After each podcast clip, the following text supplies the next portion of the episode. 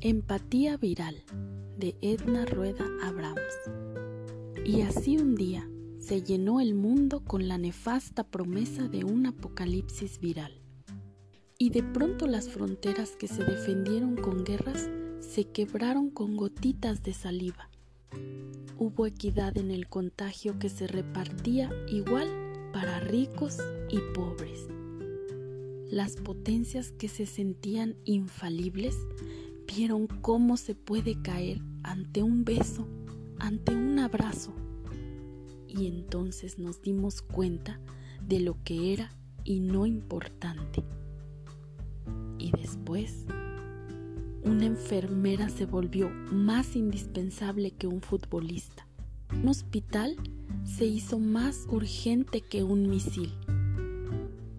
Se apagaron las luces en los estadios, se detuvieron los conciertos, los rodajes de películas, las misas y los encuentros masivos. Y entonces en el mundo hubo tiempo para la reflexión a solas y para esperar en casa que lleguen todos y para reunirse frente a fogatas, mesas, mecedoras, hamacas y contar cuentos que estuvieron a punto de ser olvidados. Tres gotitas de saliva en el aire. Tres gotitas que nos han puesto a cuidar ancianos, a valorar la ciencia por encima de la economía. Nos ha dicho que no solo los indigentes traen pestes, que nuestra pirámide de valores estaba invertida, que la vida siempre fue lo primero y que las otras cosas eran accesorios. No hay un lugar seguro. En la mente de todos nos caben todos y empezamos a desearle el bien al vecino. Necesitamos que se mantenga seguro. Necesitamos que no se enferme, que viva mucho, que sea feliz. Y junto a una paranoia hervida de desinfectante, nos damos cuenta que si yo tengo agua y el de más allá no, mi vida está en riesgo. Y así volvimos a ser la aldea, la solidaridad se tiñe de miedo.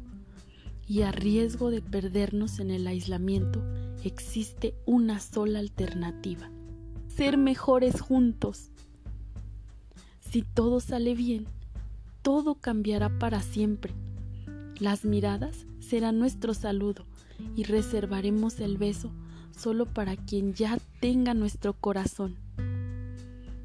Cuando todos los mapas se tiñan de rojo con la presencia del que corona, las fronteras ya no serán necesarias y el tránsito de quienes vienen a dar esperanzas será bien recibido, bajo cualquier idioma y debajo de cualquier color de piel. Dejará de importar si no entendía tu forma de vida si tu fe no era la mía. Bastará quien te anime a extender tu mano cuando nadie más lo quiera hacer. Puede ser solo eso, una posibilidad, que este virus nos haga más humanos.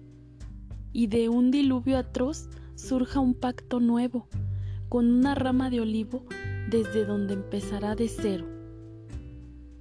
entonces habrá una empatía viral.